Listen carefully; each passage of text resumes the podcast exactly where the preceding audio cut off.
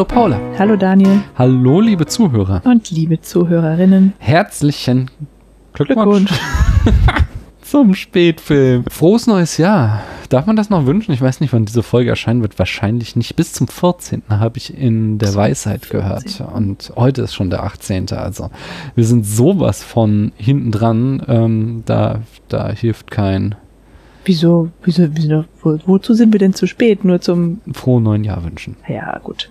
Mhm. Herzlich willkommen zur ersten Folge Spätfilm im Jahr 2020. Schön, dass du wieder eingeschaltet hast. Bevor es hier überhaupt richtig losgeht, mache ich so weiter, wie wir in der letzten Folge aufgehört haben oder macht keinen Sinn, egal.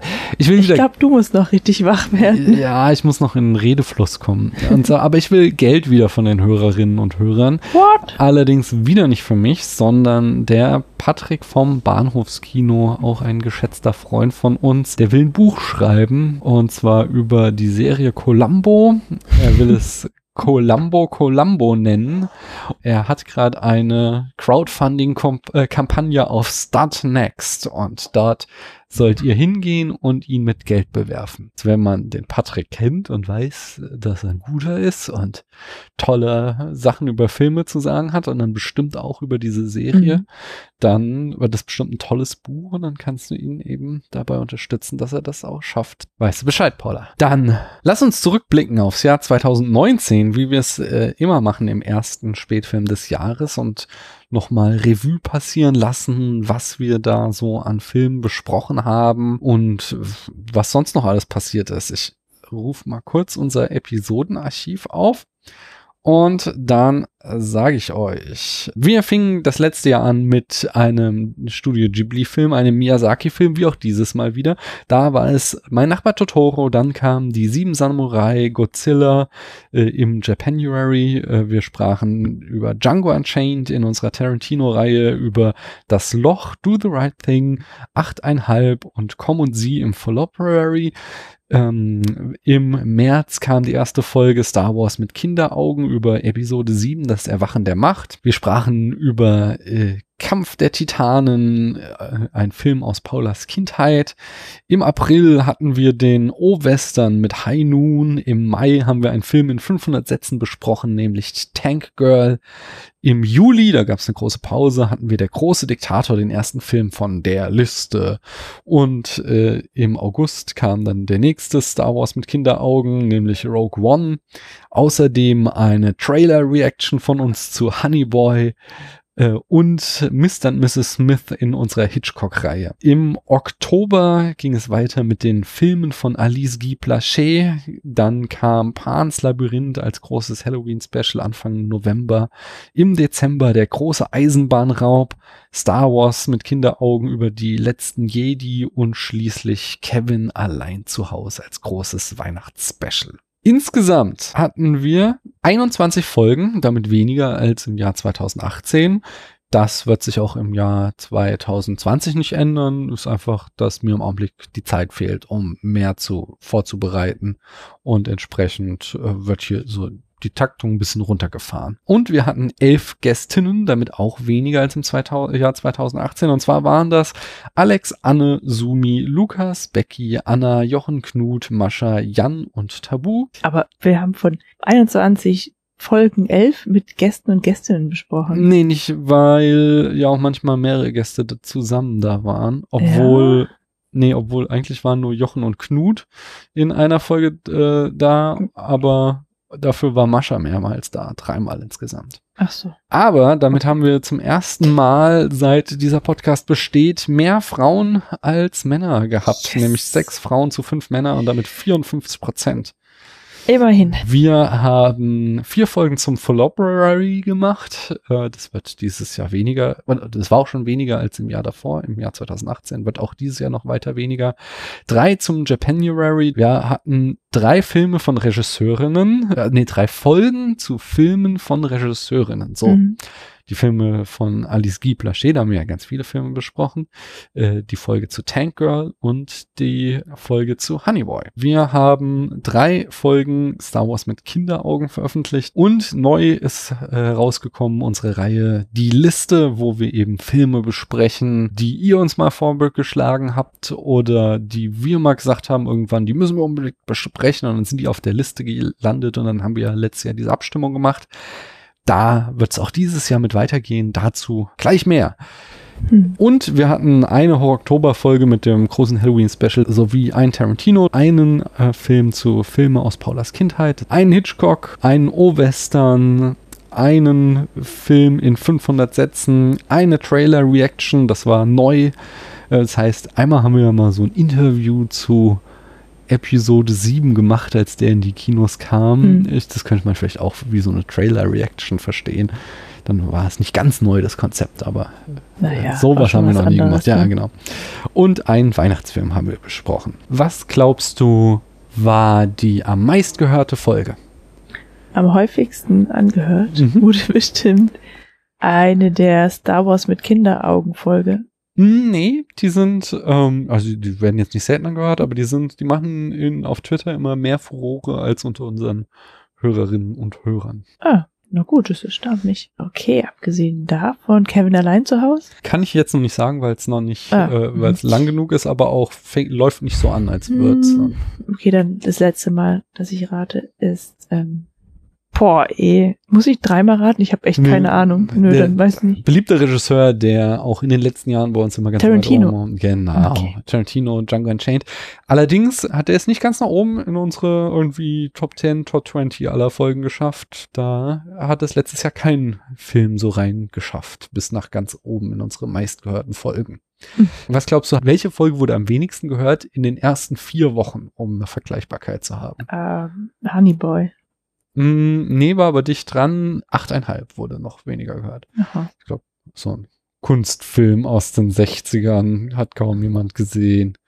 Das ist eigentlich schade. Ja. Naja, also gut, die, unsere Podcast-Folgen sind ja noch was anderes als der Film natürlich. Insofern. Was kam, was hat denn die beste Chartsplatzierung abgesahnt? Pans Labyrinth. Das stimmt, der ist auf Platz 6 gelandet. Und was ist am weitesten unten gelandet? Boah, keine kommst, Ahnung. Kommst nicht drauf. Äh, ist Tango von Alice Guy. So, Ach so, die haben wir einzeln bewertet. Genau, ja. sind wir ziemlich weit unten gelandet. Mhm. Wir hatten ähm, 31 Kommentare auf dem Blog äh, und da jetzt Twitter, Facebook, Letterboxd, E-Mail und Post nicht mitgezählt, was wir auch alles noch bekommen haben. Mhm. Ähm, am häufigsten hat Sumpfohreule kommentiert. Jetzt so in den letzten Monaten nicht mehr. Wir würden uns, oder ich zumindest würde mich freuen, mal wieder von dir zu lesen, Sumpfohreule. Allein schon wegen des schönen Namens, aber dann auch äh, inhaltlich hat er immer was beizutragen. Oder sie. Oder sie, das stimmt. Ähm, und wir haben eine Apple Podcast Rezension, eine neue bekommen von mhm. der Becky. Äh, könnt ihr auch natürlich jederzeit uns dort bewerten und Rezensionen schreiben. Das macht einen sichtbarer, bla bla bla. Ihr kennt das von den ganzen Podcasts, die euch darum anbetteln. Welchen Film mochtest du denn am meisten, wenn du so zurückdenkst von den Filmen, die du so gesehen hast? Äh, mehrere. Da, darf ich mehrere nennen? Also Pans Labyrinth fand ich echt mhm. schön. Wie du es ja auch schon prophezeit hattest. Und äh, Le, Le Trou hat mir sehr gut gefallen. Mhm. Ich glaube, da habe ich gar nicht mitgesprochen, aber mitgesehen hatte ich den. Ja.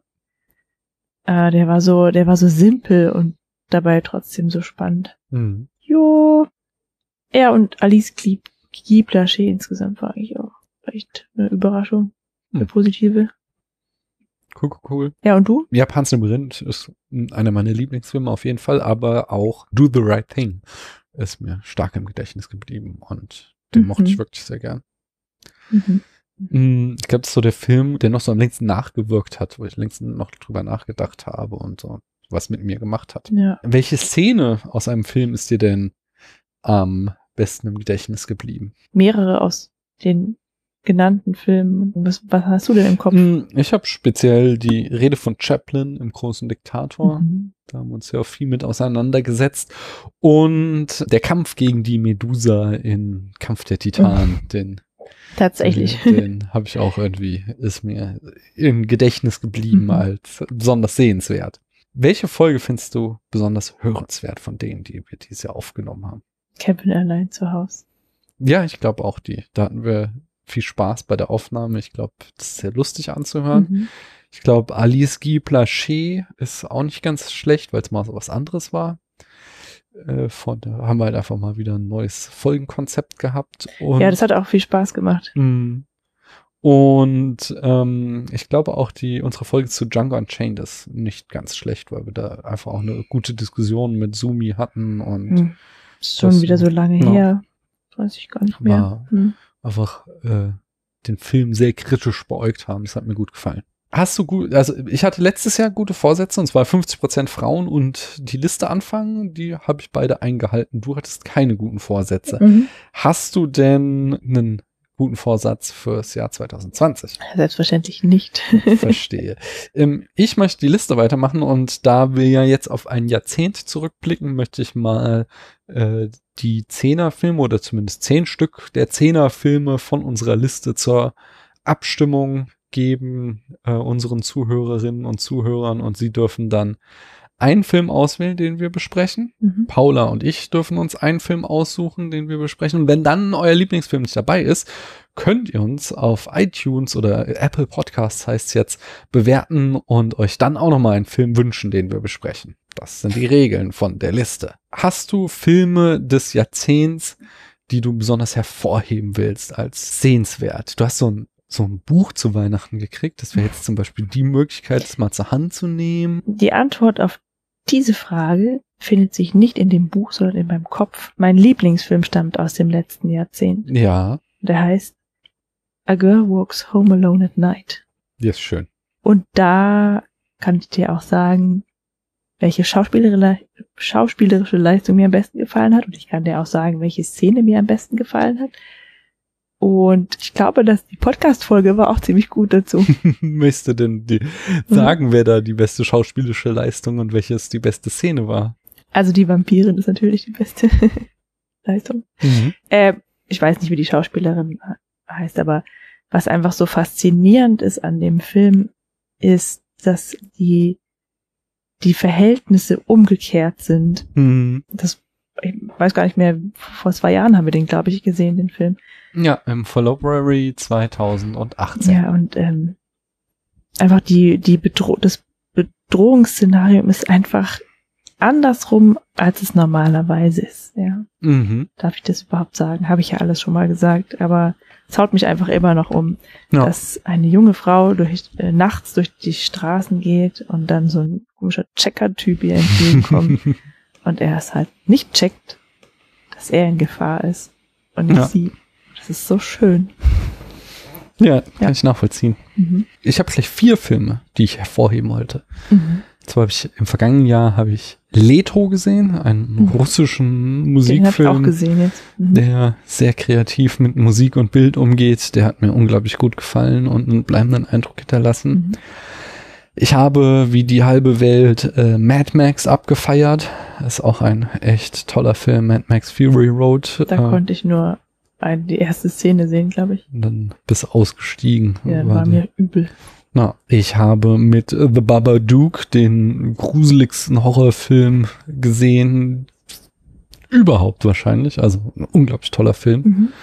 Und äh, ich glaube, ich würde mir nicht gerecht werden, wenn ich nicht auch erwähnen würde, dass Frozen einen gewissen Eindruck auf mich hinterlassen hat im vergangenen Jahrzehnt. Was glaubst du denn, welcher Film des Darf Ver- ich, darf ich ja, noch was ergänzen? sicher. Mir ist nämlich noch eingefallen, dass ähm, mein Lieblingsfilm, A Girl Walks Home Alone at Night, einen starken Kontrahenten, Konkurrenten bekommen hat, und zwar in den letzten Monaten erst. Ja. Äh, durch den Film The Joker. Oh, The Joker fandst du so gut. Oh ja.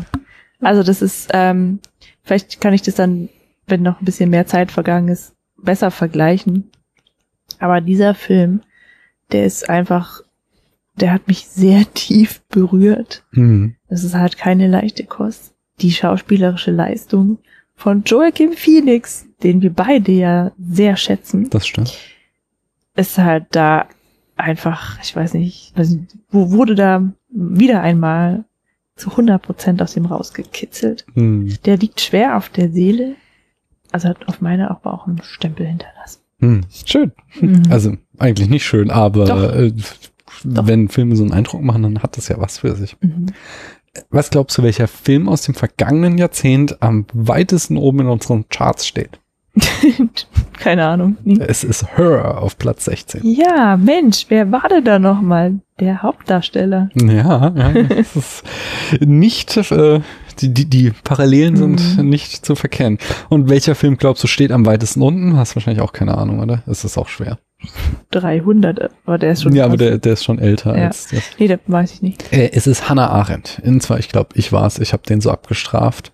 Ich kann mich gar nicht mehr an den Film erinnern. Halt so ein Doch, so ein Biopic bisschen. über Hannah Arendt. Nicht? Ja.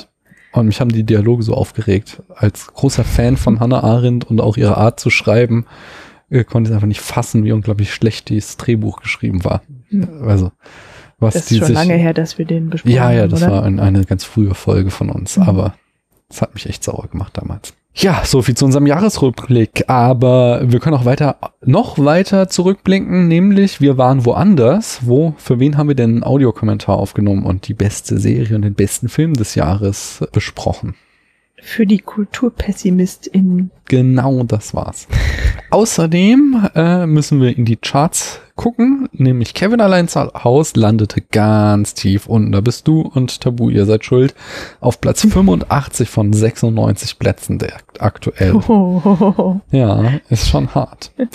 Und dann haben wir wie immer natürlich die Frage zu klären, eine Frage aus dem äh, Proust-Fragebogen. Ja. Paula, was ist denn dein Lieblings-Disney-Film? Ei. Das Dschungelbuch. Das Dschungelbuch. Ja, und ich habe es eben schon gesagt, ich, ich kann keine glaubhaft andere Antwort geben als Mhm. Frozen. Also das bei mir. Aber es, bevor es Frozen gab, war es Bambi. Genau, und das Dschungelbuch, beide. Aber Bambi vielleicht auch noch. Aber Bambi, also Dschungelbuch gucken wir halt viel öfter. Das gucken wir regelmäßig und Ja. Bambi haben wir ewig nicht geguckt. Bei Bambi gibt's ja doch keine coolen Songs. Aber es gibt Ballett auf dem Eis. Anyway, was meint denn eigentlich Shire? Tja, sag's mir. Er hat auch keine Oscar-Nominierung bekommen. Das ist, das ist echt eine Schande. Warum nicht? Ich weiß auch nicht. Aber ähm, The Peanut Butter Falcon ist jetzt gerade in den Kinos. Noch ist, ist an Weihnachten angelaufen, also Mhm. müsst ihr euch beeilen, den noch zu sehen. Wir auch. Ja, wir auch, wir auf jeden Fall auch. Aber hat keine Oscar-Nominierung bekommen. Genauso wenig wie Honey Boy. Hm, was will man da machen? Dann habe ich gelesen, dass Shire in einem Interview gesagt hat, dass er seinen ersten Kuss am Set von der Serie Even Stevens hatte, Mhm. wo er seinen Durchbruch mit hatte als Kinderstar. Ähm, und zwar war er in eine Schauspielkollegin verliebt und die Drehbuchautoren wussten das und schrieben dann extra eine Szene, damit er sie küssen darf. Oh. Ich finde das ganz schön übergriffig. Die, Äh, das, äh, das Mädchen ah, hat da überhaupt nicht mitzureden. äh. Oder wie, die ist, oh, der Junge steht auf sie, dann lassen die mal sie küssen. Naja, also, also erstmal weißt du ja nicht, wie das mit ihr war. Zweitens ist es halt so als Schauspieler und Schauspielerin, da muss man eben auch mal in den sauren Apfel beißen. Ich, ich bin, also ich finde es trotzdem fragwürdig. Also da wird mich gerade Privates und Professionelles doch Mhm. stark vermischt. Ja, Ja. gut, okay, vielleicht Ja. bei längerem Nachdenken dann schon, aber erstmal fand ich es gerade ganz Aber du bist auch gar nicht so auf dem falschen Dampfer, denn er war auch ähm, bei Variety. Die haben so eine YouTube-Reihe Actors on Actors. Dort hat er mit Kristen, St- Kirsten, Kirsten, Kristen Stewart, ich weiß nicht, wie, wie rum, ähm, gesprochen. Das Und- sind zwei verschiedene Namen, Daniel. ja, ich meine, Kristen heißt sie, glaube ich, oder? Kirsten Stewart? Kristen. Kristen Stewart. Jedenfalls. Es kam nicht so richtig viel bei rum und es liegt an ihr. Ach. Na, sie ist extrovertiert, sehr ausschweifend in ihren Antworten und ähm, zugleich auch nichtssagend in ihren Antworten und sehr schlecht im Fragen stellen. Während er, also ist ja insgesamt auch mal positiv, nicht? Meistens haben ja Männer die größeren Redeanteile. Hallo, ich weiß, ich kenne mich selbst. Ich weiß nicht, wovon du sprichst. Also Männer haben ja oft ein dominantes Redeverhalten, aber äh, hier ist es halt so, dass, dass er ihr viel, ihr Fragen stellt und sie immer ganz ausführlich antwortet und sie dann meistens nur fragt, und du? Und ähm, er kommt sehr sympathisch in dem Interview rüber, weil er halt einfach wirklich interessiert ist an ihrer Person. Ah. Ähm, aber so ein paar Fun Facts hat er trotzdem verraten. Was mich ja sehr geschockt hat, ist, er mag kein Eis, sagt er. Hey, ich mag aber auch kein Eis. Das verstehe ich ja bis heute noch nicht. und er hat auch gesagt, er würde auch mal wieder einen großen Studiofilm machen und nicht mehr nur Indie-Filme, die er ja derzeit nur macht. Ähm, aber es wird ein bisschen schwierig, weil er mag keine plotgetriebenen Filme, also wo die Handlung im Mittelpunkt steht, sondern er will eigentlich nur noch Charakterdramen machen und Mhm. da ist deswegen macht er jetzt halt meistens Indie-Filme und oder eigentlich hauptsächlich, weil das ist das, was ihn interessiert. Was ich auch nicht gut fand, ist, er mag kein Sci-Fi und äh, Fantasy. Ja, du bist ja nicht wirklich Fan von Shia ich bin LaBeouf. Fan von Shia LaBeouf. Ja, aber auf ironische Art, oder? Also, Entschuldigung, darf ich das so fragen jetzt? Aber, ich finde, das ist ganz schön ketzerisch, dass du das jetzt. ja, ja.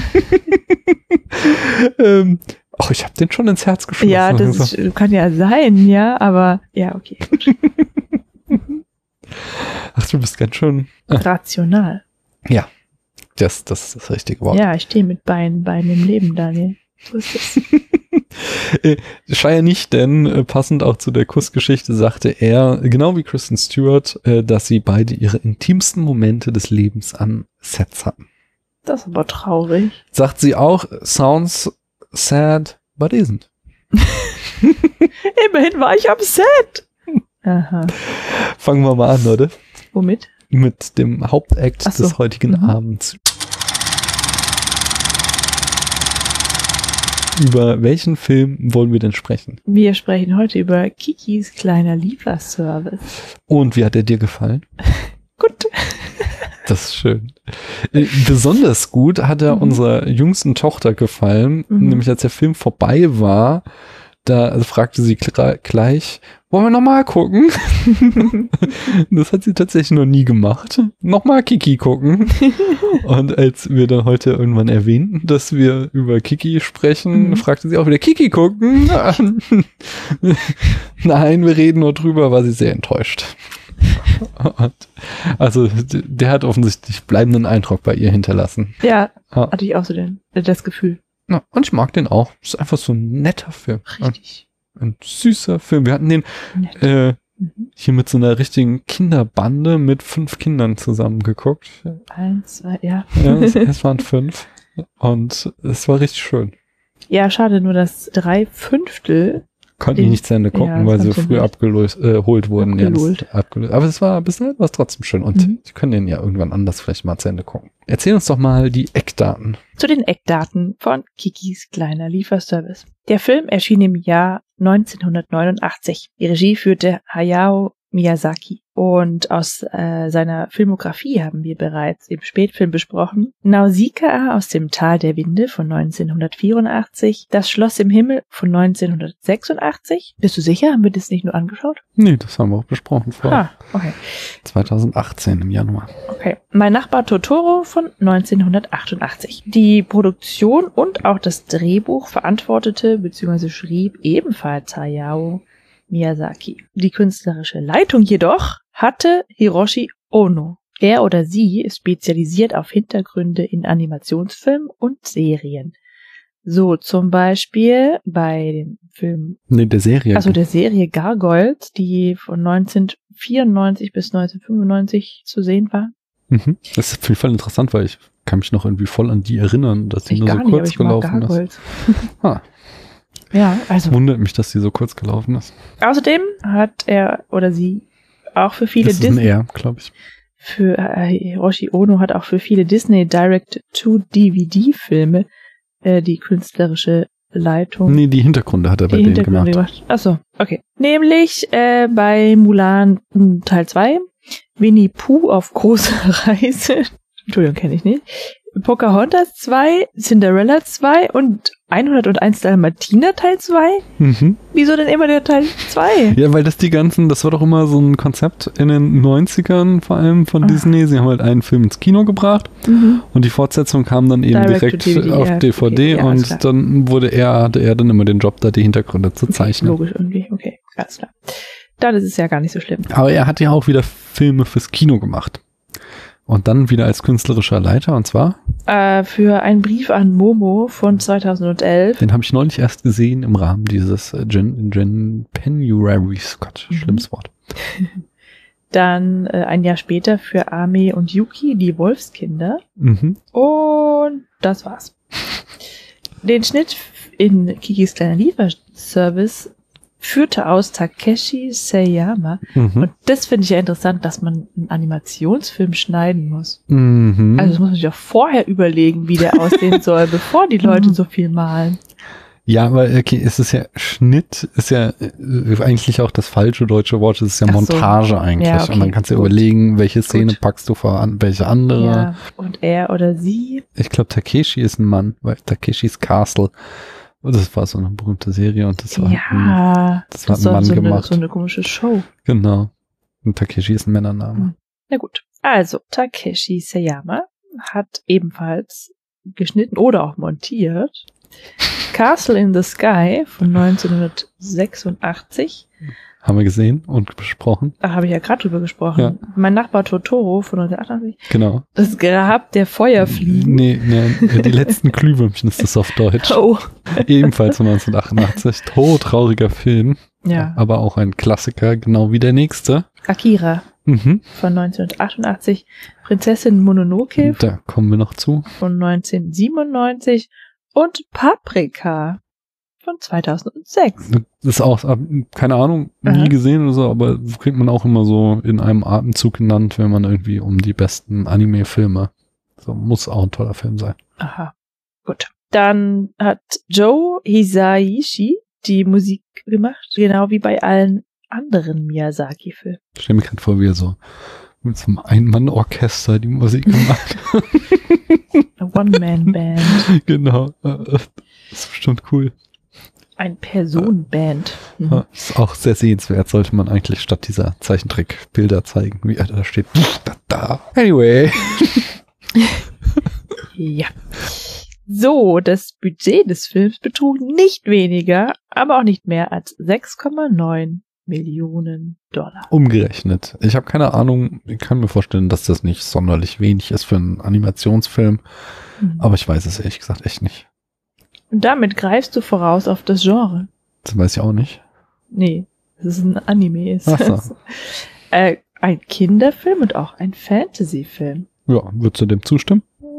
Ja, natürlich. Hm, Dann fasse ich Ein mal. Coming-of-Age-Film, sonst führst du das immer noch extra stimmt, auf. Coming ja. of Age müsste, ich hatte es als Kinderfilm, aber Coming of Age ist schon wichtig. Ja. ja, die sieht halt jünger aus, als sie ist. In der Tat. Also, obwohl sie wird auch als 13 beschrieben, aber Mhm. das, was sie durchmacht, ist eigentlich eine andere Lebensphase. Und da kommen wir später noch zu. Weil das ist ziemlich spannend eigentlich. Wir kommen nun zur Handlung in fünf Sätzen. Mhm. Da nehme ich mir mal die Freiheit heraus, sie äh, euch zu präsentieren. Sehr gerne. Äh, Kiki ist eine kleine Hexe in Ausbildung und wie das so traditionell ist, muss sie ein Jahr das Elternhaus verlassen und sich eine Stadt suchen, die noch keine Hexe hat und dort ihre Künste anbieten und so ihren Lebensunterhalt meistern. Das macht sie dann auch, findet auch eine tolle Stadt. Am Meer, ne? Genau, das will sie nämlich unbedingt, eine Stadt Mhm. am Meer. Das Problem ist, dass sie aber eigentlich meint, sie können nichts anderes als fliegen, aber ist egal, weil Fliegen macht ihr super viel Spaß und dann macht sie eben einen Lieferservice auf und dann ähm, kriegen wir so jede Menge Abenteuer von ihr, die sie, also wie sie verschiedene Lieferungen macht und was sie dabei erlebt. Also sie ist ein, eine Kurierin, ne? Genau. Sie lernt einen, äh, also sie kommt in so einer Bäckerei, äh, zur Untermiete wohnt sie da. Sie äh, lernt einen Jungen kennen, wo man nie so, wo sie sich selbst eigentlich nie so ganz sicher ist, ob sie den jetzt gut findet oder freundschaftlich gut findet Wie oder heißt denn der? Ähm, Tombo. Ja. Äh, oder ob sie. Mhm. ob sie den irgendwie doch keinen Kontakt will. Sie ist einfach unsicher. Ähm, ist auch so ein Landei in der Stadt nicht. Und dann irgendwann gerät sie in so eine existenzielle Krise, die dazu führt, dass sie ähm, nicht mehr fliegen kann und damit natürlich auch ihre Karriere äh, vor dem Vor dem Aus. aussteht, genau. Sie wird dann aber von ihrer Freundin Erika oder so, Ursula, Ursula hieß sie, glaube ich. Ähm, Die aus dem Wald? Genau, eine Mhm. Künstlerin in den Wald eingeladen, kann da so ein bisschen abschalten.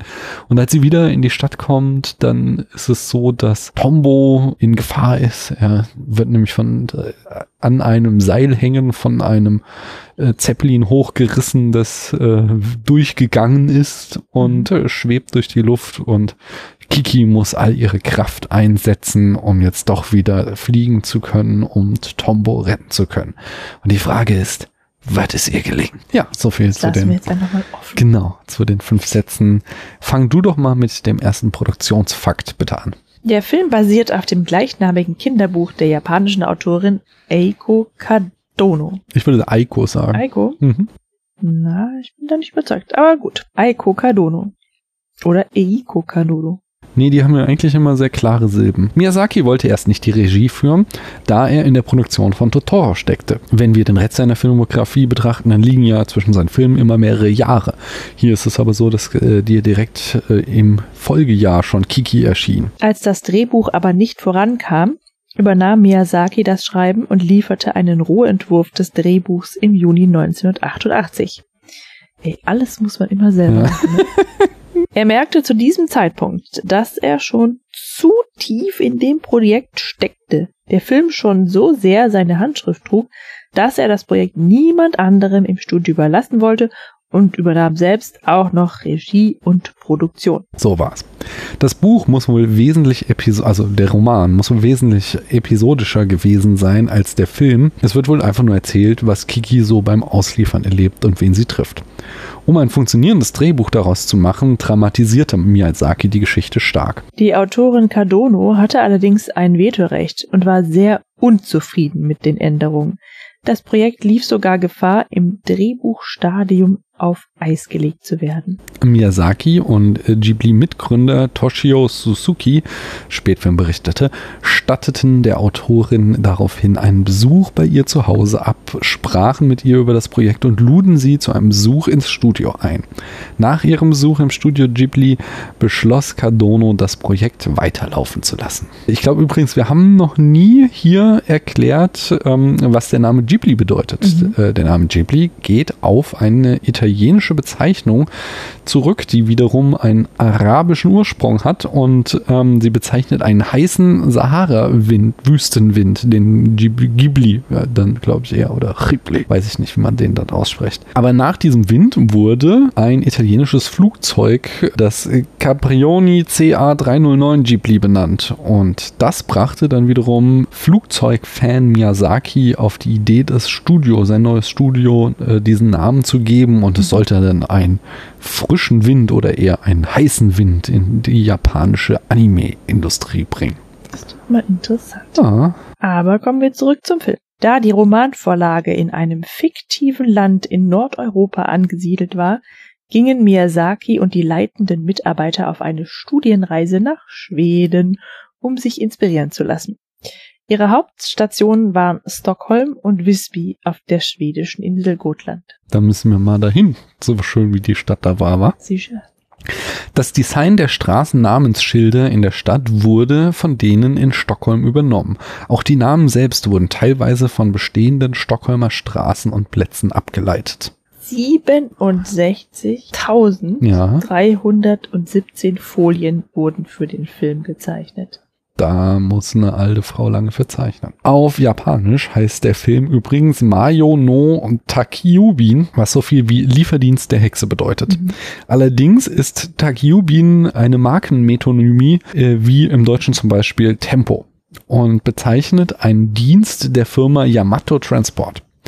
Obwohl es wohl äh, rechtlich nicht nötig gewesen wäre, frug der dritte Ghibli-Gründer Takahata Yamato ähm, extra um Erlaubnis, ob sie diesen Namen benutzen dürfen. Die Firma erlaubte nicht nur die Nutzung des Namens, sondern nutzte die Gelegenheit, als Sponsor des Films aufzutreten. Da ihr Logo eine schwarze Katze ist, die ein Junges trägt, passte ihnen der Film sehr gut ins Konzept. So viel zur Produktion. Mhm. Kommen wir zum filmischen Erzählen. Die erste Szene, Paula. Wie beginnt denn der Film? Zum Glück hast du mich nochmal dran erinnert. Denn die erste Szene ist ja immer etwas, was mir schnell entfällt. Ja. Wir sehen, wie Kiki auf einer grünen Wiese liegt, so ein bisschen wie Heidi auf der Alm. Ja, ist Ja. interessant, weil Miyazaki hat ja auch bei Heidi mitgezeichnet. Äh, und sie hört Radio. Irgendwie, also sie hat irgendwie so ein Genau. tragbares Radio dabei, aber ich weiß gar nicht, was sie da eigentlich hört. Äh, Sie hört, es läuft erst Musik, glaube ich, und dann Mhm. kommen Nachrichten. Und nee, kommt Werbung und dann schaltet sie aus. Ach so, Ah, und Ja. was guckt sie denn an? den Himmel.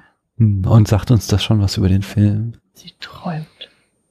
Ja, und ich meine, auch Fliegen und Himmel, so. Ich glaube, so, das ist wichtig. Ja, gut. Und Mhm. auch dieser, okay, zu dem Zeitpunkt wissen wir, okay, wir haben den Titel des Films gesehen, von daher, okay, wir wissen schon, dass sie eine Hexe ist oder dass es hier um Hexen geht, aber dieses Radio bringt auf alle Fälle ja auch schon mal so ein, so ein modernes Element da rein. Und was ja auch so ein Thema des Films in irgendeiner Form ist, dieser Umbruch zur Moderne, dass wir halt so zwar so Mhm. Märchenelemente haben, aber dann eben auch immer wieder dezidiert aufkommende äh, Industri Industri boah, Industrialisierungsphänomene wie eben das Radio, wie das Zeppelin oder äh, das Flugzeug, was sie da versuchen zu bauen, Tombo und seine Freunde. Wir haben diesen altes alte Auto und so Sachen. Äh, halt einfach die Moderne steht an der Schwelle bei diesem Film und das ist, glaube ich, durch dieses Radio kommt das auch schon so ganz gut zum Ausdruck. Ich finde es halt so interessant, dass sie an, an dem Radio so hängt. Ja. Das Hm. gehört eigentlich ihrem Vater und sie leiht sich das immer. Als sie wegzieht, darf sie es auch mitnehmen. Und irgendwie scheint es so ihr größtes Hobby zu sein. Das ist typisch für sie, dass sie auf der Wiese liegt und Radio hört. Und als sie alleine ist in der, in der fremden Stadt, dann hört sie auch das Radio zum Einschlafen. Hm. Also sie hat es wohl sehr lieb gewonnen. Ja. Hast du da eine Komisch, ne? Interpretation? Nee, es ist mir nur aufgefallen. Hm. Aber d- dass sie der Moderne verhaftet ist, wie du das gerade. Ja, also sie, sie, sie äh, versucht ihren Platz zu finden zwischen traditionellem Hexentum Mhm. und modernem äh, Stadtleben. Mhm. Was, was ich an dem Film ganz interessant finde, dass er jetzt nach Totoro der zweite Film ist, wo es keinen Bösewicht gibt. Wo es halt einfach, es passieren Dinge, aber es gibt jetzt nicht irgendwie einen Gegner, was ja äh, oft in der klassischen Dramaturgie eines Films Mhm. vorkommt, dass, dass halt unser Protagonist gegen irgendeinen Antagonisten äh, antreten muss und sowas fehlt hier halt. Na, Aber ja, also es gibt ja schon irgendwie das Unglück als Gegner. Na, es gibt Konflikte so. ja, und dann gibt's halt noch diese, ähm, die, die, die, die, die Enkeltochter von der Dame, mit der Kiki Hm. auch ein bisschen Freundschaft schließt. Das, Ja, naja, aber- aber, das ist halt so ein Gegenpart. Ne? Ja, die ist aber nur einmal in einer Szene kurz Ja. zu sehen und sagt, die Pate äh, nee, nicht schon wieder eine Pastete. Und das ist halt so, die Oma hat die halt mit voll viel Liebe gemacht, Genau. Kiki hat die dahin transportiert, Kiki ist total begeistert und dann wird halt ihre Lieferung so wirsch abgetan. Das ist halt, aber das ist ja jetzt eine, also eine Antagonistin Ja. würde ja eine große, eine tragende Rolle spielen. Also ja, wir, das ist nicht der Fall bei der. Genau. Wenn wir halt jetzt zum Beispiel die beiden Filme davor angucken, Nausicaa oder Das Schloss im Himmel, da gab es halt immer irgendwelche Bösewichte, die gegen unsere Protagonisten gekämpft haben. Und das halt jetzt schon, ich finde es erstaunlich halt, dass zum zweiten Mal hintereinander jetzt Miyazaki einfach darauf verzichtet und dadurch eine Mhm. ganz andere Art von Geschichte erzählt. Es ist auch so, dass bis zur Hälfte des Films, bis es zu dieser Krise von Kiki kommt, ja eigentlich auch nicht wirklich was passiert. Also es ist total herzzerreißend, sich das alles anzuschauen. Es ist wirklich liebevoll.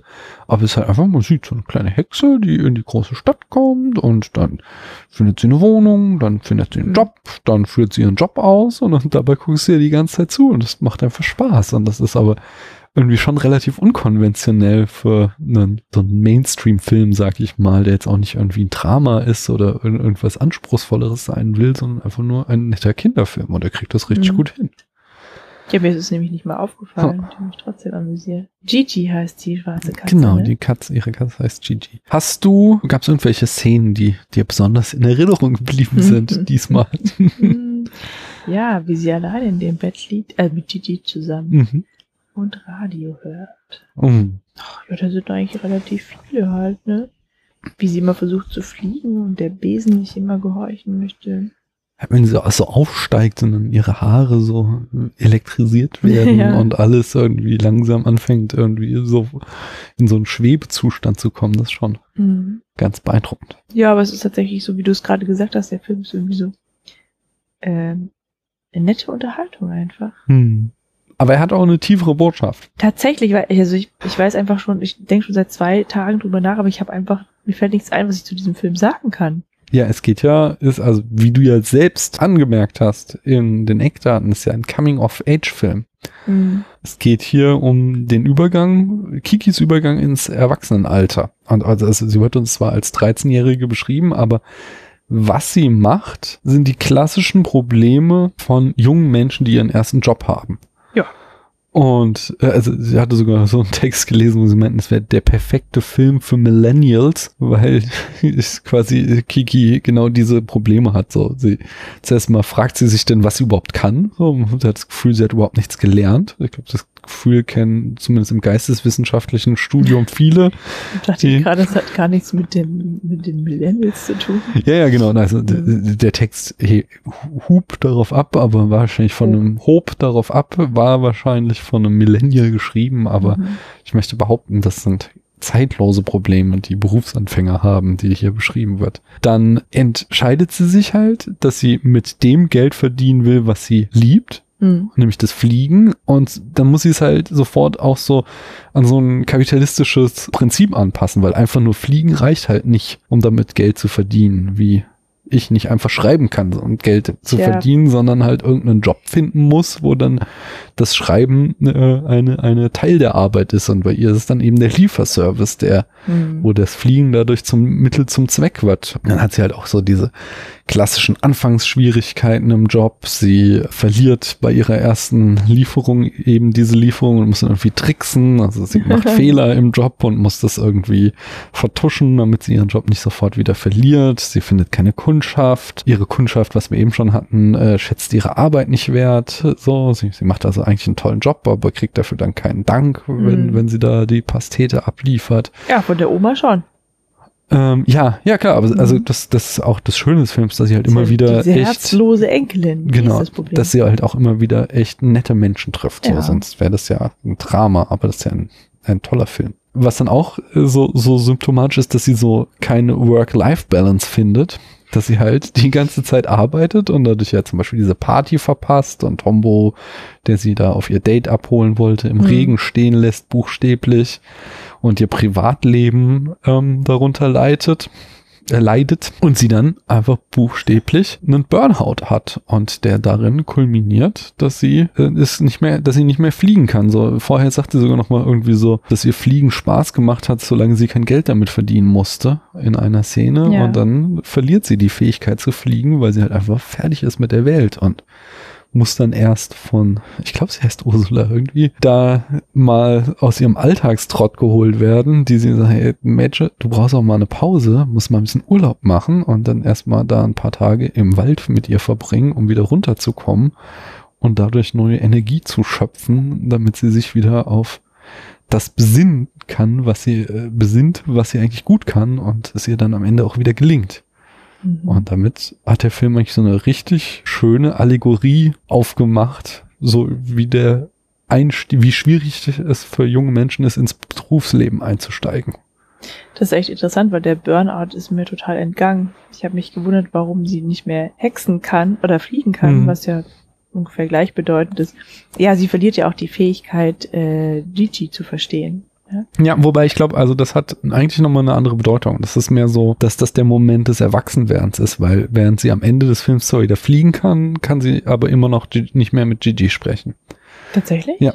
Gigi bleibt eine Katze. Bist du ganz Ich bin hundertprozentig sicher. Kommen wir auch gleich nochmal auf äh, Synchronisationsprobleme, Aha. aber deswegen habe ich bei unserer Version extrem drauf geachtet und okay. Gigi ab dem Moment, wo Gigi, ähm, also am Anfang redet sie die ganze Zeit immer mit Gigi, irgendwann äh, Gigi macht, äh, mit ihr. Genau, Gigi mit ihr und irgendwann macht Gigi nur noch Katzenlaute und am Ende kann sie zwar wieder fliegen und sie hat dann ja auch Freunde in der Stadt gefunden, mhm. menschliche Freunde, aber mit Gigi kann sie dann weiter nicht reden.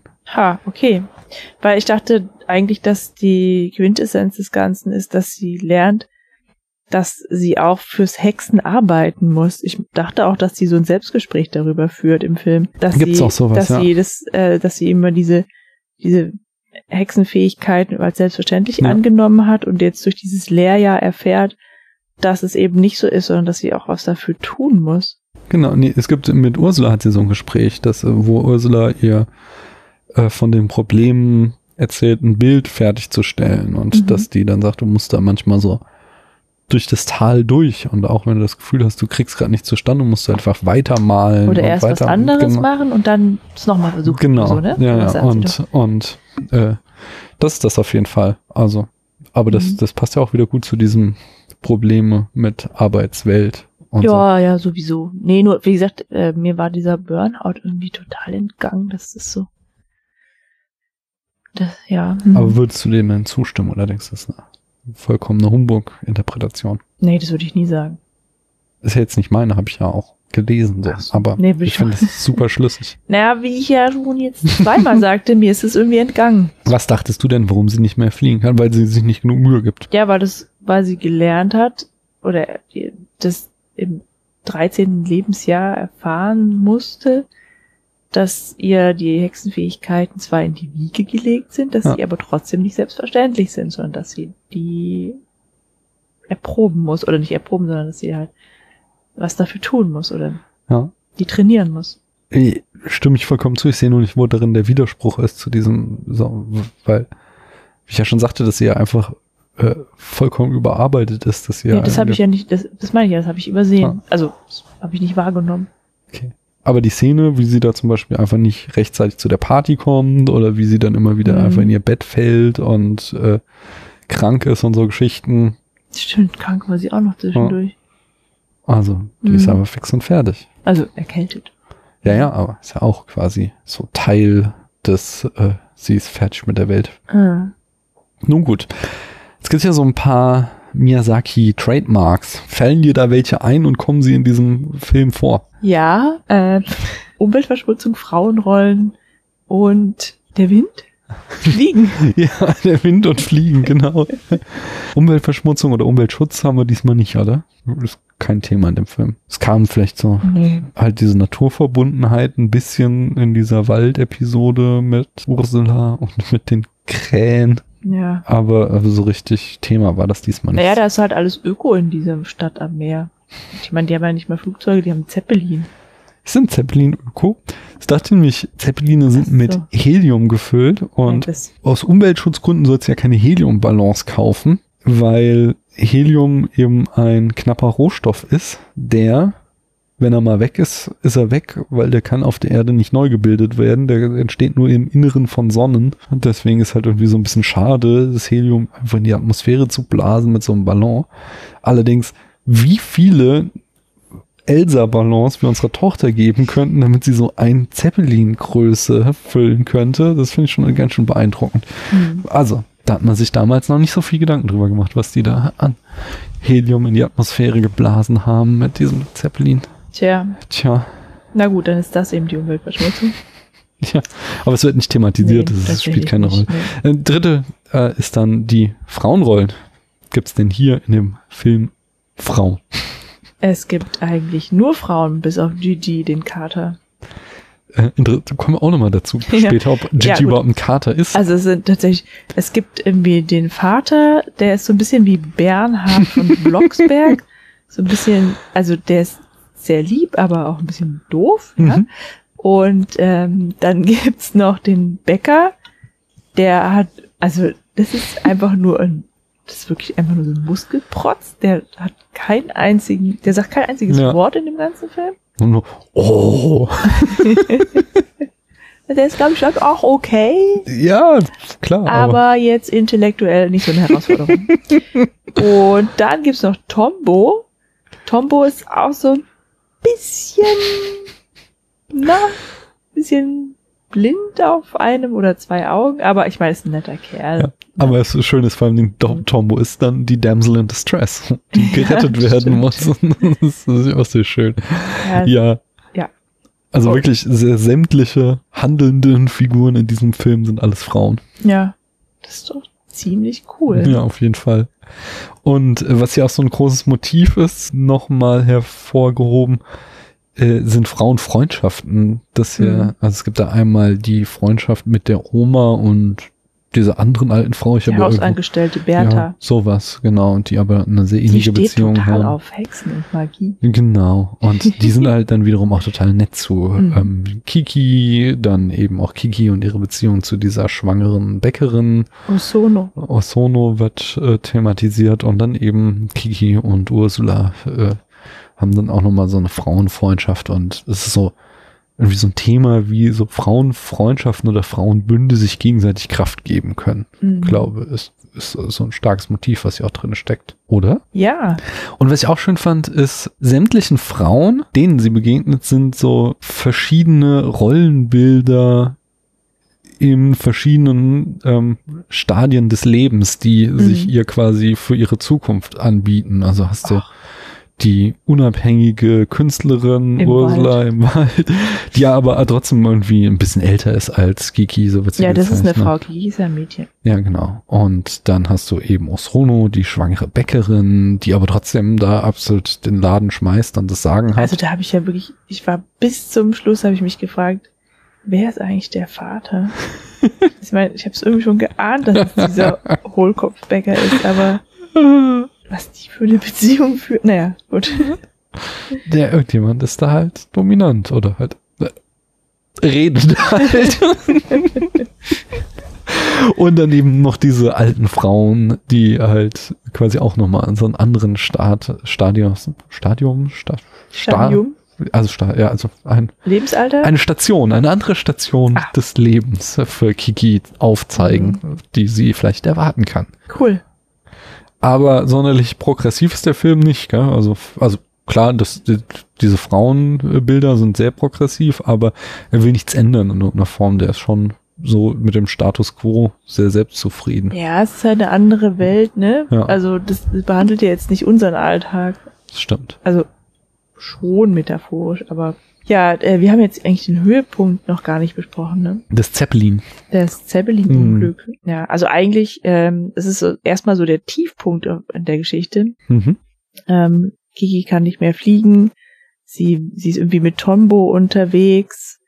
Äh, sie haben einen Unfall mit seinem Flugfahrrad. Mhm. Und dann kommt auch noch Tombos Gang, die Kiki irgendwie nicht leiden kann. Nee, die Gang hat, glaube ich, gar nichts gegen Kiki, Nee, sondern Kiki, kann die bin- Gang nicht leiden. Ja, ich weiß nicht mal, also ich will es als, ich habe es mal als Mhm. Unsicherheit äh, interpretiert. Ja, es ist aber auch wegen dieser Enkelin, die dabei ist. Ah, okay. Ist, ist sie dabei? Ja, ist es? ja, ah, das- okay. ja, Ja, ja. verstehe. Und dann, genau, die, dann kommt diese Gang und nimmt den Tombo, Tombo auch mit. Also, Mhm. ne, das ist schon so, dass sie halt diese Gang nicht mag und deswegen, damit ist sie ja nicht einverstanden, dass Tombo mit denen befreundet ist. Und das ist der Grund, warum sie auch dann den Hörer nicht abnimmt, als er anruft und so. Da bin ich mir relativ sicher. So, also Tombo verabschiedet sich von Kiki und zieht dann mit denen weiter, um irgendwie in diesem Luftschiff mitzufliegen und dann passiert das Unglück. Ich weiß gar nicht, was ist da eigentlich passiert. Na, die, äh, es hat sich irgendwie so losgerissen. Das Schwanzende, hintere Ende hing ja so, so steil in der Luft, so dass es halt irgendwie senkrecht flog die ganze Zeit, war irgendwas kaputt. Ja, irgendein Seil war ja, also ein Tau war Genau, dran. das, also normalerweise machst du die irgendwie fest, damit die nicht wegfliegen. Ja, Und das hat halt nicht funktioniert und dann haben sie versucht, das vordere Ende festzuhalten und das hat dann auch nicht geklappt. also warum die jetzt nicht einfach wegfliegen und woanders landen konnten, weiß ich nicht. Es war jedenfalls so, dass Tombo an einem, dass ganz viele Leute versucht haben, dieses äh, Luftschiff festzuhalten und am Ende nur noch Tombo an so einem Seil dann dran hing. Und Kiki musste ihn also retten. Und dafür musste sie fliegen. Leider war ihr eigener Hexenbesen, den sie von ihrer Mutter geschenkt bekommen hatte, kaputt gegangen in ihrer depressiven Phase. Genau. Aber so Sie hatte sogar angefangen, neuen zu bauen, aber Ja. den hatte sie nicht dabei. der hatte nicht dabei, war der eh alles nicht so doll funktioniert. Da hat sie sich eben den Besen von so einem Straßenfeger geliehen und es war ein ganz störrisches Ding. Was so ein Schrubber war das. Das kam nämlich noch dazu, ja, dass sie eben ja gerade Probleme hatte mit dem Fliegen und dann hat sie ja noch so ein Mhm. blödes Anfängerteil gehabt und deswegen konnte sie nicht so gerade fliegen, aber am Ende konnte sie Tombo dann doch noch retten und von diesem Seil darunter holen. Zeppelin. Und dann ist alles gut geworden. Ja, und im Abspann sehen wir sogar noch, wie, dass sie sich dann doch auch mit der Gang anfreundet. Ja. Man sieht sie dann zusammen da. Das Flugzeug von Tombo ist auch fertig und so. Das sieht man alles im Abspann noch. Ja, die sind ja eigentlich auch alle ganz nett, bis Ja. auf die Enkelin. Ja, Mit die hatte der hat sie vielleicht ein auch Problem. einfach nur einen schlechten Tag. Ja, das ist halt so eine arrogante Tussi. Hatte vielleicht einfach nur einen schlechten Tag. Die mag die Pastete von ihrer Oma nicht. Ja, aber wenn du jeden Tag so eine Pastete hinterher gedrückt kriegen würdest, würdest du vielleicht auch irgendwann sagen, boah, nee, nicht schon wieder. Ja, gut, mit 13 oder Das 14 war sich schon, eine ja. Fischpastete. Ich weiß nicht, wie geil Ja, aber so ist es halt bei den Japanern oder auch bei den Schweden, die essen halt gerne Fisch. Den schwedischen Fantasy-Japanern. Gab's denn Ich was mag auch gerne Fisch. so so auch als Pastete? Klar. Weiß ich nicht. Ich glaube, ich habe noch nie eine Fischpastete gegessen. Eben. Aber ich esse auch keinen Fisch mehr. Ja, aber Nur weil man ihn nicht streicheln kann, ist trotzdem Tier. Ja, das ist ja jetzt ein anderes Thema. Es geht ja darum, ob man jetzt Fisch in Pastetenform essen kann. Ja. Ja, denke ich Also auch. kann man ihn auch nicht streicheln. Willst ja auch dein Essen nicht streicheln. Ja, deswegen esse ich ja Brokkoli. Obwohl ich glaube, so ein Brokkoli lässt sich gut streicheln. ich finde so Brokkoli auch schön. Ja, Brokkoli sieht aus wie ein Baum. aber er hat kein zentrales Nervensystem. Das ist ein großer Vorteil. Anyway. Gab es denn was, was du kritisieren, zu kritisieren hast? Und damit meine ich jetzt nicht mich, sondern den Film. Ja, nein. Also ich weiß noch, wie, mich, wie ich mich ähm, unangenehm berührt gefühlt habe davon, dass wir bei Nausicaa so Mhm. oft unter ihren Rock gucken konnten. Ja. Und lustigerweise hat nun unsere große Tochter, die inzwischen auch online und on air einen Namen hat, Mascha, die ganze Zeit immer so Bemerkungen gemacht, dass wir Kikis Unterhose sehen können, ja, bei jeder Szene, in der sie da irgendwie auf ihrem Ja. Besen reitet und so. Ähm, und das hat mich jetzt nicht gestört, weil man hier eben eine Unterhose sehen konnte, anders als bei Nausicaa A. Mhm. Hieß die eigentlich auch so? Ja. Ja. Aber das könnte man äh, tatsächlich vielleicht kritisieren. Also aber, war, aber Kiki war nicht sexualisiert, genau. deswegen. Also die Unterhose auch nicht. Das war jetzt Nee. also so eine, so eine aufgeblusterte Rüschen, sowas, sowas, genau. Mhm. Das war, hatte nichts Sexuelles. Es ist trotzdem, zumindest jetzt irgendwie, vielleicht, keine Ahnung, sind wir zu westlich, zu 21. Jahrhundert, aber dieses ist schon jetzt halt ja auch nicht das erste Mal, dass dieser Blick unter den Rock von Miyazaki, das ist schon irgendwie strange. Mhm. Ja, wo Äh, man da ja nichts sieht, Ja, ja, natürlich. was natürlich ja. auch komisch ist. Aber Ja, mh, das ist vielleicht ein kultureller Unterschied. das kann gut sein. Aber es ist schon, es ist schon ein bisschen merkwürdig. Aber lass uns doch mal ähm, dann fortfahren und uns mal über die Easter Eggs in dem Film Gedanken machen. Wann reden wir denn über Gigi? Ach so, nee, dann lass uns vorher noch über Gigi reden.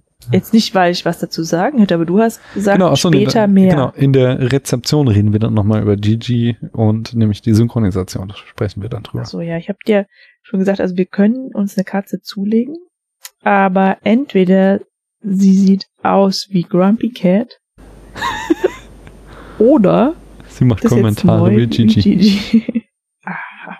Bei der Szene, in der Kiki in die Stadt kommt und fast von dem Bus überfahren wird, trägt dieser die Aufschrift Studio Ghibli. Tada. Hast du es gesehen? Nee, ich habe es gelesen, aber man sieht ihn so kurz. Man sieht, dass da Schrift drauf ist, aber ich habe es nicht entziffern können. Ähm, es gibt ein Cameo hier, als am Ende ähm, viele Leute vorm Fernseher beobachten, wie Kiki Tombo rettet. Da sagt ein Mann, dass er Kiki den Schrubber, auf dem sie fliegt, Mhm. gegeben hat. Und in dieser Szene steht in der rechten Ecke der Szene äh, eine jüngere Version von Regisseur Hayao Miyazaki. Müsste man halt wissen, wie er aussieht, ne? Ah, ich weiß, wie er als alter Mann aussieht, aber äh, Immerhin. da ist er mir auch nicht aufgefallen. Aber da war ich auch zu sehr in die Handlungsfalle getappt. Das Zeppelin-Unglück spielt auf die Hindenburg-Katastrophe an. Die Hindenburg war damals das größte Luftschiff und bei seiner Landung nach der Jungfernfahrt im 19, äh, in 1937 von Hamburg nach New Jersey geriet es in Brand. Also das Helium In dem Schiff. brannte. Genau. Die Ursache für den Brand ist bis heute ungeklärt. Während des Zeppelin-Unfalls ähm, in Kiki sagt der Moderator übersetzt, Oh, you humanity. Und das sind die gleichen Worte, die der US-Radioreporter Herbert Morrison 1937 bei der Hindenburg-Katastrophe live geäußert hatte. Der Moderator ist insgesamt eine Referenz an Morrison, dessen emotionale Berichterstattung sehr populär wurde und maßgeblich daran beteiligt war, dass die Hindenburg-Katastrophe zum Ende der Luftschifffahrt führte. Kommen wir zur Rezeption. Kiki war ein großer Hit und war 1989 der erfolgreichste Film an den japanischen Kinokassen. Er spielte umgerechnet etwa 39 Millionen Dollar ein, damit mehr als das Fünffache seines Budgets. Der Erfolg des Films inspirierte die Autorin Kodono dazu, eine Reihe von Fortsetzungen zu Kikis ursprünglichen Abenteuern zu schreiben. Von 1993 bis 96 gab es auch ein Musical Mhm. mit, mit und von, äh, nee, mit und äh, um Kiki in Japan. Über Kiki. Über Kiki in Japan. Es war auch einer der ersten Ghibli-Filme, die in den USA erhältlich waren, als Disney die Vertriebsrechte erwarb. Allerdings war das erst 1998, zwei Jahre nachdem der Samstagsunterricht eingestellt wurde. In Deutschland. Ich hatte nie Samstagsunterricht. Nachdem Nausicaa von der internationalen Verleihfirma New World Pictures bis zur Unendlichkeit verschnitten wurde, weigerte sich Miyazaki über zehn Jahre, seine Filme international zu veröffentlichen. Hört euch gerne noch einmal unsere Folge zu Nausicaa für mehr Details an. 1998 erschien dann eine englischsprachige Synchronisation auf VHS. Und wie es in einem Text so schön hieß, wenn ihr mal einen völlig veralteten Satz hören möchtet, Disneys VHS-Veröffentlichung wurde in der ersten Woche der Verfügbarkeit der achtest meistgeliehene Titel in den Videotheken. Allerdings nahm Disney wieder einige folgenschwere Änderungen vor. Gigi wird im japanischen Original von einer Frau gesprochen. Aha. Disney machte daraus eine männliche Stimme. Die deutsche Synchro übernimmt das. Allerdings ist Gigi wohl auch im Original ein Kater. Es ist nur eine Konvention, dass Katzen in Japan immer von Frauen gesprochen werden. Ja, also es ist keine lesbische Katze, weil die bekommen ja Kinder, Ja, so, die offensichtlich von den beiden auch sind. Ja, es könnte natürlich die andere Katze der Kater sein, auch wenn sie so feminin gezeichnet ist. Aber so wie ich es gelesen habe, hieß die Karte Lilly. Ja, Im Deutschen vielleicht hieß sie der, Ja. oder, oder Lilly ist vielleicht ein Männername ja, im Im Japanischen. Original hieß sie bestimmt Takeshi. Signifikanter ist hingegen der Unterschied im Charakter. Im japanischen Original ist Gigi wohl vorsichtig und pflichtbewusst, während im Englischen und Deutschen er eher zynisch und sarkastisch ist. Naja, okay, also, hey, wie der schwitzt, als der Hund mit ihm spielt, Aha. das ist ja wohl auch, also eindeutig im Deutschen Vorsichtig. ängstlich. Ja, okay. Also, ja, also bei, klar, also Er hat halt immer Bilder schon- auch schon, was will man da noch anders machen? aber er hat schon so Sprüche immer drauf und die sind halt von der Synchro eingeführt. Die gibt's im äh, Ja, es ist japanischen ein bisschen, ein bisschen. Angeber, ne? Ja, Große er kommentiert es halt. So Ich mag Gigi gerne. Ja, ich auch. Ursprünglich erlangte Kiki in der englischen Synchro am Ende auch die Fähigkeit zurück, mit Gigi zu sprechen. Mhm. Dies wurde aber beim Re-Release 2010 zurückgenommen. Re-Release, okay. Mhm.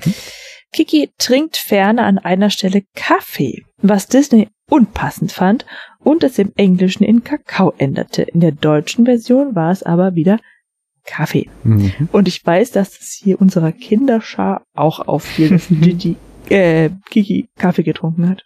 Hm. In der spanischen Version des Films wurde Kiki in Niki umbenannt, da Kiki umgangssprachlich für Sex ist. So erhielt der Film dort den Titel Niki la Aprendiz de Burcha. Brucha? Bruja. Bruja. Bruja. Bruja. Spanisch Lektion 101. Kikis kleiner Lieferservice wurde 2013 als Live-Action-Film neu verfilmt. Was ist ein Live-Action-Film? Mit Schauspielern halt. Na gut. Mhm. Preise und Bestliste. Jetzt kommen wir hier echt zu den Knallern. Ja. Beim 12. Anime Grand Prix, also der geht ja sogar noch der Preis, ähm, erhielt der Film die Preise für den besten Anime, bester weiblicher Charakter und bester Song. Äh, welcher Song das?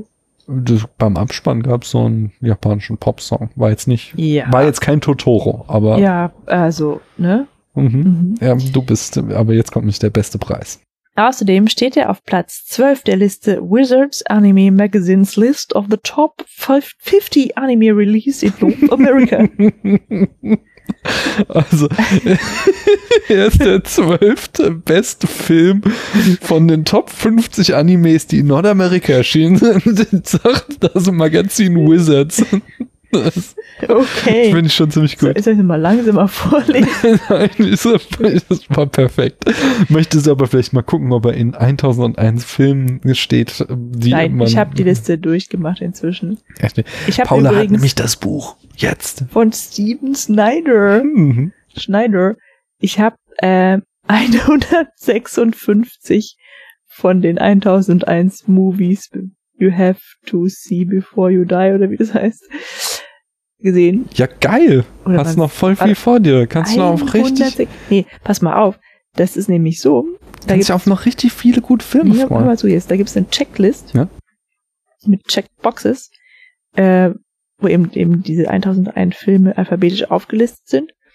Und der Witz ist, dass die da sowohl mit dem Originaltitel als auch mit dem englischen Titel drinstehen. Mhm. Das heißt, von den 156 Kreuzchen habe ich halt auch manche doppelt. Jetzt verstehe ich. Ja. Ah, okay. G- Zitate und Referenzen. In Chihiros Reise ins Zauberland aus dem Jahr 2001. Daniel, wie soll ich das alles schaffen? Ja, wir gucken jetzt Ich einfach. kann doch nicht 850 Filme noch gucken. Doch, natürlich. Du, guck mal, das schaffst du ja allein, wenn du zwei pro Tag guckst, dann Aber hast das du werden das ja immer, es kommen ja auch noch welche dazu. Ja, aber du wer- fliegen ja welche raus. Das ist ja immer Der, 1001. flie der fliegen doch, ja, okay. Aber ist ja auch egal, du musst ja jetzt keine Neuauflagen von dem Buch kaufen. Aber du kannst doch einfach pro Tag drei Filme gucken, dann hast du es in einem Jahr Ich geschafft. kann nicht einfach pro Tag drei Filme gucken. Ich Aber- kann nicht und weißt was, ich will auch gar nicht. Wenn du aber äh, pro Tag einen Film guckst, dann bist du in Mhm. drei Jahren durch. Und wenn du nur alle zwei Tage einen Film guckst, dann sind es nur sechs Jahre. Du brauchst, wenn du einen Film pro Woche guckst, dann musst du selbst ausrechnen, wie lange du dafür brauchst. Aber es geht. Es ist alles nicht so dramatisch. Mhm. Man hat echt viel Zeit im Leben, um Filme Und wann zu schaue gucken. ich die Filme, die ich anschauen möchte? Das sind ja total geile Filme. ja, schon, aber Es ist da, du, ach, Stress. oh Gott. Ich finde, du solltest es gleich verkaufen, das Buch. Nee, jetzt habe ich doch schon die Kreuzchen reingemacht. Oh nein. Zitate und Referenzen. Du weißt, wenn wir Chihiros Reise ins Zauberland gucken, kannst du bestimmt auch abhaken. Der steht bestimmt drin. Da habe ich schon abgehakt, ja. Ah, aha, stimmt, haben wir schon mal Aber gesehen. zwei Häkchen sind es dann zwei. Jedenfalls gibt es eine Szene, in der Zen mit Oma in ihrem Haus spricht und da hängt im Hintergrund. Oma. Oma ist die Operhexe, oder? Meine ich, mich erinnern zu können. Oh Mann. Ähm, da hängt im Hintergrund ein Holzschnitt von Kiki mit Gigi auf dem Besen. In der Simpsons-Folge Die Simpsons, Married to the Blob von 2014, die kenne ich glaube ich nicht, gibt es eine große Miyazaki-Hommage-Sequenz. In dieser sieht man Patty und Selma im Look von Kiki mit einer Katze auf dem Besen fliegen. Mhm. Äh, Ich glaube, sie haben jeder einen Besen. Ach so. Und dann gibt es noch eine Folge von Steven Universe aus dem Jahr 2016, die eine Titelreferenz hat, nämlich sie heißt Kikis Pizza Delivery Service. Njam, njam, njam. Das war's. Pizza. Wir sind durch, bis auf eine Kleinigkeit. Paula, auf einer Skala von 1 bis 100 Punkte, wie vorhin geredet, der Film von dir. Hey, 55. Wow, das ist aber super niedrig. Was? Wieso das doch noch im positiven Ich glaube, Bereich? Kevin hat mehr von dir bekommen. Was, wirklich? Ja, Okay, dann geht's nicht. ich glaube schon. Weil, also der ist halt, der ist halt nett. Ja, also, ja gut, ich okay, ich kann ihn jetzt doch mal angucken, aber der ist doch niemals besser oder gleich gut wie die Ritter der Kokosnuss. Ach du. Ja, Der so. dritte. So, warte mal, warte mal. Jetzt Kevin allein zu Hause. Mhm.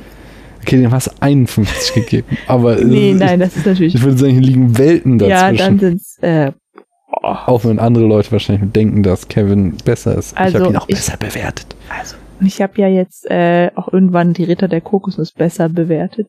Ich weiß nicht, wie viele Sterne die jetzt haben. Aber vergessen wir die einfach mal kurz. Dann kriegt er 65. Von mir kriegt er 77. Und zwar so ein Film, der ist richtig schön. Ich gucke den gerne mit meiner kleinen Tochter immer wieder an. Und es ist auch so ein Feel-Good-Movie. Den kannst du gucken und fühlst dich gut. Und Ja, Hat ein stimmt. paar so eine schöne heile Themen. Welt einfach. ja, hat so ein paar schöne Themen, die wir jetzt rausgearbeitet haben. Und kann man machen. Aber es ist eben, es gibt halt andere Werke von Miyazaki, die da deutlich drüber stehen noch. Mhm. Totoro. Anyway, ähm, Das mit dem Song ist auch richtig komisch. Ja, wenn euch das hier gefallen hat, dann schaltet doch mal wieder rein.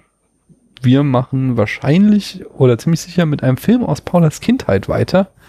Und zwar mit Marokko. Oh, da habe ich schon tolle Sachen drüber gelesen. Ja, klar. Da spielt Marlene Dietrich mit. Ja. Und habe ich schon neulich auf Twitter rausgehauen, ähm, was Disney 1900, äh, nee, was Disney 2019 mit zwei Frauen in der letzten Szene im Abspann macht. Das macht Hä? die Dietrich da als Star des Films 1930 knutscht mit einer anderen Frau. What? Entschuldigung. Ja. Okay, knutschen ist, glaube ich, übertrieben, so, aber sie küsst eine andere Frau. In Männerkleidern. Also so queer, der Film von 1930 schon. Geile Scheiße, könnt ihr euch drauf freuen. Hier, demnächst in eurem Spätfilm. Bis dahin, macht's gut. Tschüss. Du musst es noch sagen. Was denn? Man hört sich. Ja.